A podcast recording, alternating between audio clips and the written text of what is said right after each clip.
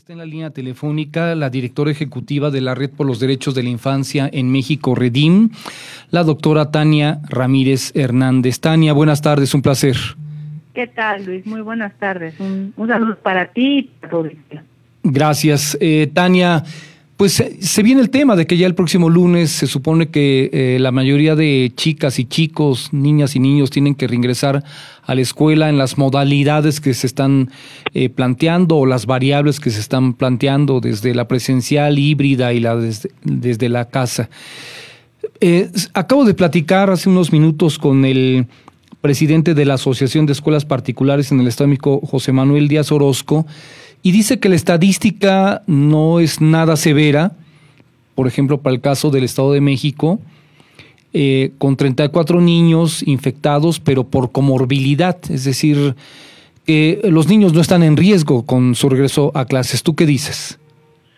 Eh, miren, yo creo que las cifras que incluso ha hecho oficiales eh, el propio sistema, el CIPINA, ¿no? El sistema de protección integral de niñas, niños, adolescentes, dan cuenta de, con, con, las cifras oficiales, cuál es este grado de, de, afectación. Al 15 de agosto, el corte último que, que teníamos es que 63.182 niñas, niños, adolescentes en México eh, habían sido afectados por el virus.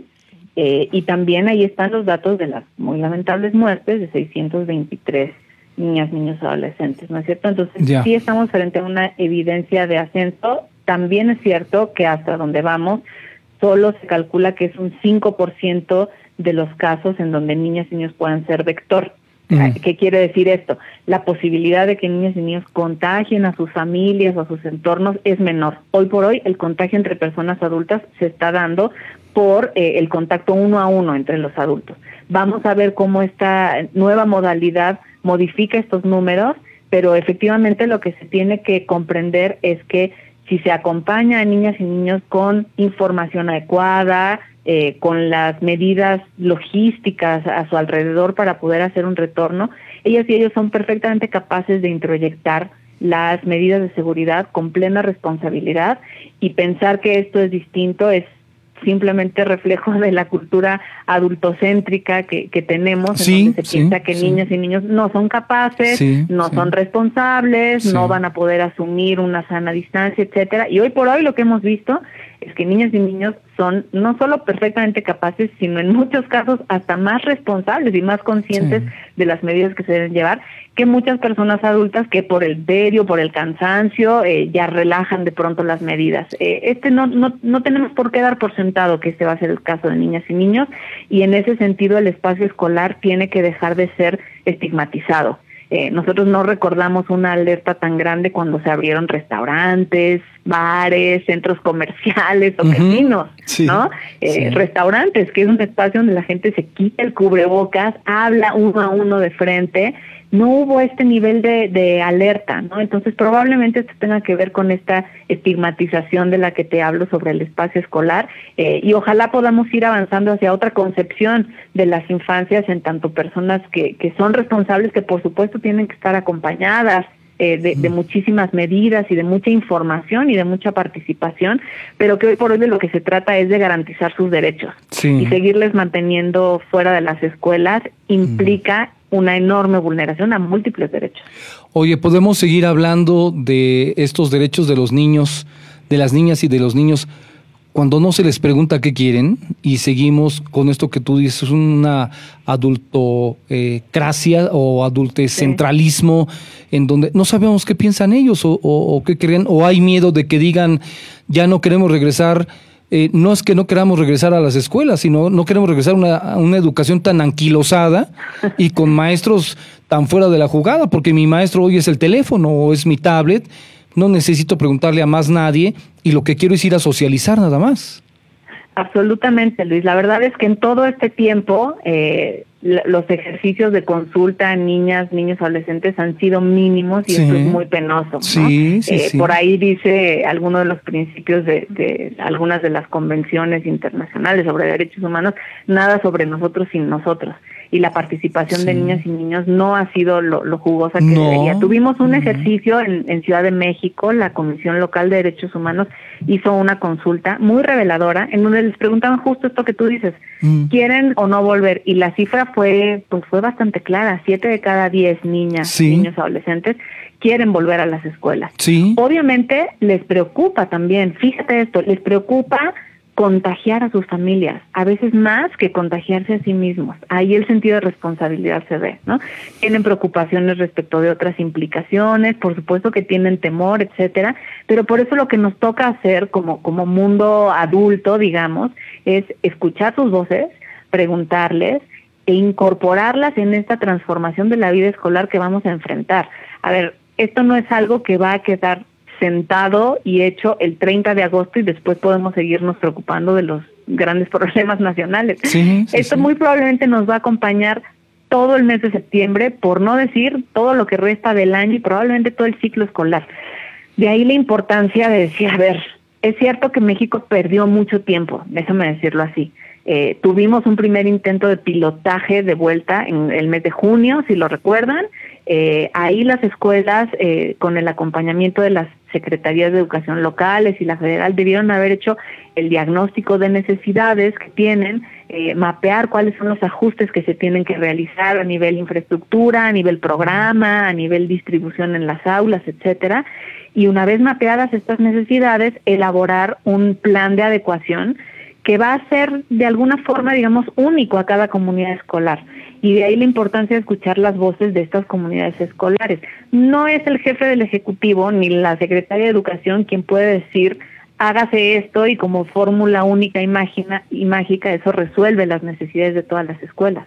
No, son docentes, directivos, niñas y niños, padres y madres quienes mejor conocen sus escuelas y de ahí la importancia de generar este gran diálogo nacional en donde sean sus voces las que se escuchen, también las de personas expertas, las de las organizaciones que nos dedicamos a trabajar con todo profesionalismo, a, velar por los derechos de niñas, niños, adolescentes, porque esa transformación puede resultarnos radical, pero en realidad es el mejor momento de tomarla. Ante la duda, digamos, de si es un buen momento frente a las nuevas variantes, a la evidencia de contagios, etcétera, creo que lo que es importante asumir es que probablemente no va a haber un mejor momento. Y lo que sí sabemos es que las afectaciones en términos de desarrollo integral, de em, eh, desarrollo cognitivo, desarrollo físico, la capacidad de sociabilizar de niñas y niños, lleva mucho tiempo de afectación cualquier espera sigue ahondando esa afectación. Y no únicamente, digamos, esta parte del desarrollo integral con todos sus componentes, ¿no? El, emocional, el, psicosocial, la socialización, el físico, eh, sino también otra dinámica que parece que a veces perdemos de vista en nuestro país y que es el hecho de que las escuelas hoy por hoy representan un espacio de protección para niños, niños, adolescentes, respecto de muchísimos males que aquejan a nuestra sociedad. Por ejemplo, la violencia en el hogar. Uy, terrible. un pico de feminicidios en contra de niñas y mujeres adolescentes en 2020, ya en resguardo. las niñas y las mujeres no se resguardaron para protegerse, sino para enfrentar a sus agresores en muchos casos. ¿no? La violencia en el hogar, que también subió, la pornografía infantil, más de 150% de incremento, de acuerdo a la Guardia Nacional. ¿no? El trabajo infantil, el reclutamiento infantil, es decir, más allá de esta casita ideal, estándar, este, clase media, familia tradicional, las realidades tan adversas que viven nuestras infancias en México nos tendrían que hacer cobrar conciencia de cómo esas escuelas, por muchas deficiencias que tengan, hoy por hoy les representan a muchos niños y niñas, pues a veces la única comida balanceada y plena que tienen en el día les representa estar lejos del embarazo adolescente, les representa estar lejos del reclutamiento, lejos de los peligros que hoy por hoy tienen las calles, porque el crimen organizado no se detuvo, ese no hizo resguardo, ¿no? Entonces esta dimensión también es muy importante que la asumamos como, como país en este gran diálogo nacional para hacernos cargo de por qué también es importante el retorno a las escuelas y sobre todo cómo no ver dicotómicamente esta conversación, ¿no? No se trata de las escuelas no están listas o sí están listas ya. Pues habrá las que sí, las que no, ¿no? Hay muchos municipios en el país que llevan meses, semanas en semáforo verde, que quizá no tienen muchos niños, en donde las condiciones de ventilación, de distancia, etcétera, están garantizadas. Esas escuelas ya podrían haber vuelto hace mucho tiempo, ¿no?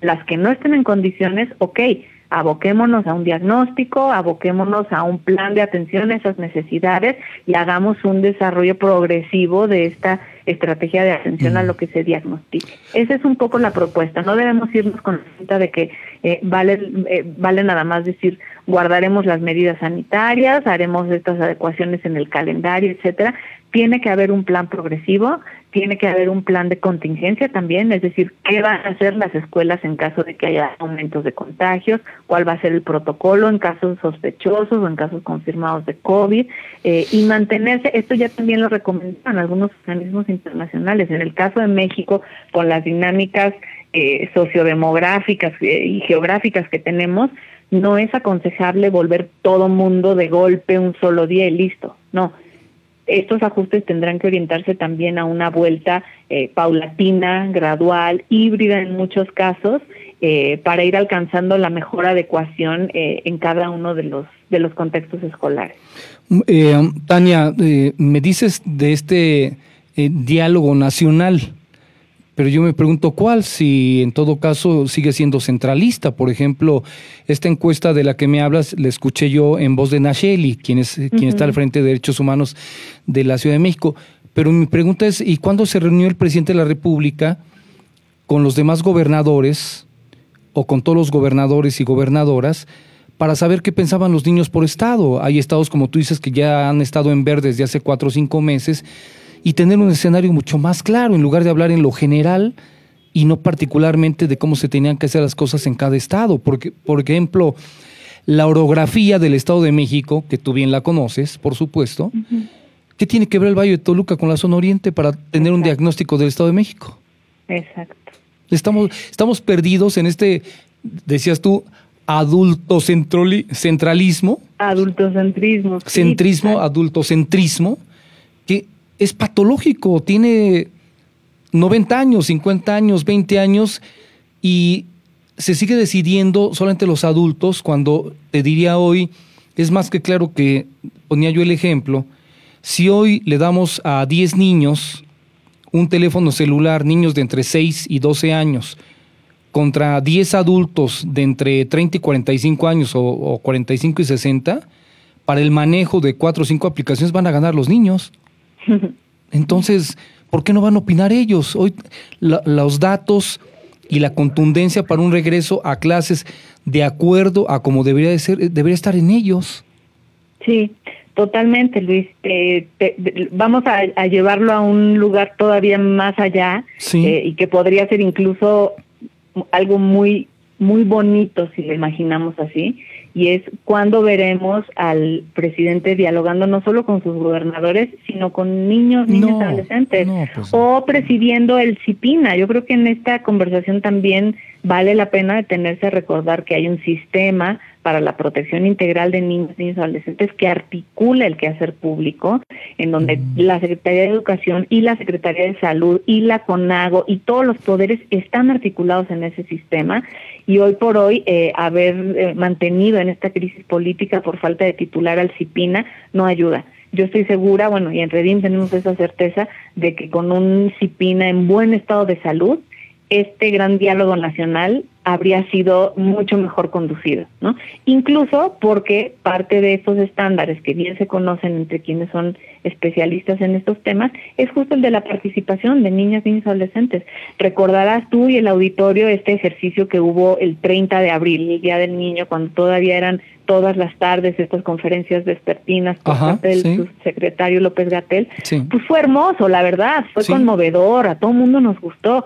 Ahora lo único lamentable es que solo fue un día, ¿no? En realidad deberíamos de tener espacios así mucho más a menudo y en este contexto, Luis, me parece que urge un momento en el que de manera oficial y desde las autoridades del Estado haya un mensaje dirigido a niñas, niños, adolescentes, no dirigido al mundo adulto y a las escuelas y a los padres, madres de familia. hoy por hoy el derecho a la información de niñas, niños y adolescentes no está garantizado. No se les está haciendo llegar una información pertinente. Cuando la conversación se tornó hacia las vacunas nada más, nadie les dijo, y eso se dejó al dominio de lo doméstico, explicarle a ellos y a ellas por qué no estaban contemplados en el plan de vacunación. ¿No? Ahora están a unos días de enfrentar una revolución enorme. Imaginemos que hay niños y niñas a quienes este año y medio les representa la quinta parte de su vida o la cuarta parte de su vida. Es monumental lo que está a punto de pasarles. Un Oye, Tania, pero además dirigido desde la autoridad sería muy positivo. Pero además, Tania, está el escenario de que eh, eh, la cuarta ola es un hecho que estará presente en, en el invierno y que esta cuarta ola nadie está seguro si va contra los adultos o va contra los niños. Nadie lo sabe. Sí, es cierto. Y, y por eso decíamos que no va a haber un mejor momento para el retorno a clases, digamos, entre... Y, mira, comprendiendo y, compartiendo hasta cierto punto el temor que existen muchos padres y madres, empatizando con ello, yo personalmente también lo tengo, pero pensar que va a haber algún mejor momento probablemente nos nos, nos aleje años a un momento que no tiene retorno y es el presente del desarrollo de niñas y niños. No podemos seguir manteniendo esta, esta decisión a la espera. Claro que eso no quiere decir que se vuelva a toda costa, ni llueve, no relampaguee, ni, ¿no? O sea, se tiene que hacer un esfuerzo para repensar la vida, que es de por sí uno de los efectos de esta crisis global en la que estamos viviendo. Eh, y es un hecho que nos va a tocar convivir con, con este virus y con sus variantes en invierno, afectando a nuevas poblaciones, como ya se vio en meses recientes. Eh, y por eso pensar que vamos a poder esperar a un mejor momento, quizá, quizá sea ilusorio. Mm, El mejor mm. momento para afrontar una situación es hoy, sobre todo recordando que México es el último país de la región que se está incorporando a clases presenciales, ¿eh? por no compararnos con Noruega y todos esos ejercicios dislocados. Eh, muchas de las experiencias en nuestra región, con países en condiciones más adversas, con eh, sí, circunstancias económicas incluso menos positivas que las que tiene nuestro país, catorceada economía del mundo, ya están haciéndolo. Y valdría la pena que México en este tiempo que se tomó de no acción, voltear a ver al sur y voltear a ver cuáles son esas experiencias que ya están teniendo países similares a los nuestros para poder eh, alcanzar una, una adecuación progresiva, fundamental y sobre todo muy enfocada a derechos. A mí me parece que se volvió a discriminar a los infantes porque eh, se vio solamente la solución para los adultos en lugar de haber pensado que la vacuna se podía aplicar para los niños y era para la prevención y hoy los, eh, la posibilidad de contagio sería todavía mucho menor por prevención, cosa que no se hace todo fue reactivo y no preventivo. Sí, sí, sí, sí. La verdad es que eh, lamentablemente son muchos los ejemplos en donde en donde niñas y niños son, son invisibilizados de, la gran política pública. y me parece que el caso de la vacunación eh, nos tiene en el filito. ¿eh? Estamos frente a la oportunidad de revertir este olvido y si la evidencia científica ya arroja eh, eh, la, certeza o la, la noción al menos de que sí hay protección efectivamente por vacunación a niñas y niños, eh, incorporarles en la estrategia de vacunación va a ser obligado.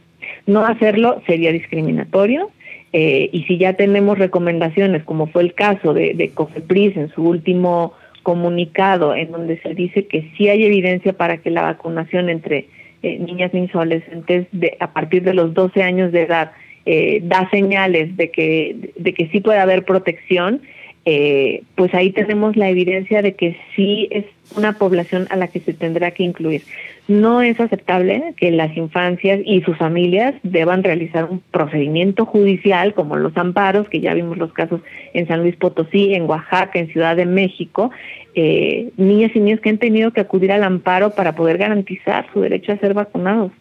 Este procedimiento es además de difícil alcance para todas las familias, ¿no? Entonces, tener acceso a este servicio de salud a través de, de, los amparos, pues no es aceptable. La verdad es que la, plena y adecuada vacunación eh, tanto de personal docente como de niñas y niños va a ser crítica para poder enfrentar el retorno a las escuelas. Insisto, en una estrategia gradual, en donde se pueda ir pensando eh, progresivamente cómo asumirlo, pero definitivamente no se, no se deberá dejarles a un lado. Eso sería doblemente negativo.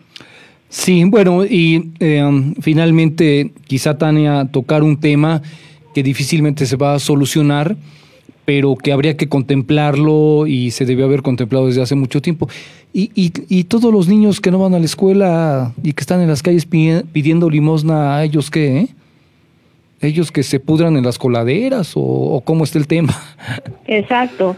O en muchos casos, eh, digamos que, que, la situación de calle puede tener lo suyo de adversidad, pero, pero a veces no es, eh, no es tan terrible como la imaginamos. Yo, yo me imagino, o bueno, tenemos incluso evidencia de escenarios más difíciles, ¿no? Como la incorporación al trabajo explotado, la incorporación al trabajo eh, en, en haciéndose cargo de tareas que pueden ser riesgosas. Oye, estar pidiendo limosna a las 7 de la mañana o a las 10 de la noche un niño de cuatro años en medio de carros.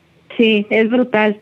Es tan brutal como el, el reclutamiento forzado, por ejemplo. Sí, claro, sí. De niñas, niños, adolescentes que al haberse quedado sin esta protección escolar que decimos, con familias que probablemente enfrentan economías pauperizadas, pérdidas de empleo, pues no pueden garantizar una presencia en el hogar, un acompañamiento en la escuela, en casa, etcétera, pues eso también es dejarles a la merced de una de las más críticas expresiones de la violencia, ¿no? Como el uso y el, y el reclutamiento para incorporarles en el crimen organizado. Es decir, todas esas eh, terribles expresiones de la violencia que rastreamos en los periódicos no suceden nada más en el mundo adulto. Otra vez, es una de las expresiones de este adultocentrismo, pensar que eso solamente pasa en el mundo adulto y que en el mundo de las infancias todo es eh, crayolas y sonrisas. pues no, claro que esas violencias también les están pegando. Así es, así es.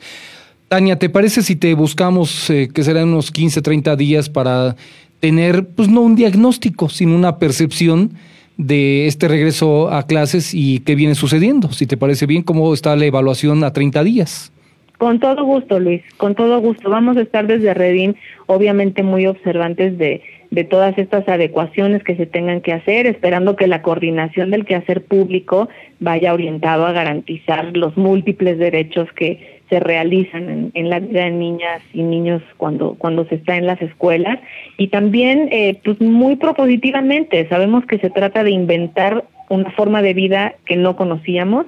Entonces, las organizaciones de la sociedad civil también somos buenos para eso, para dar ideas y hacer propuestas en un momento tan cambiante y tan retador como el que estamos viviendo. Así es. Aprecio, como siempre, tu tiempo, la orientación que le das a quienes están amablemente con nosotros. Estamos en contacto, Tania, entonces. Muchísimas gracias, Luis. Buenas Un placer otra vez. Buenas tardes y buen provecho.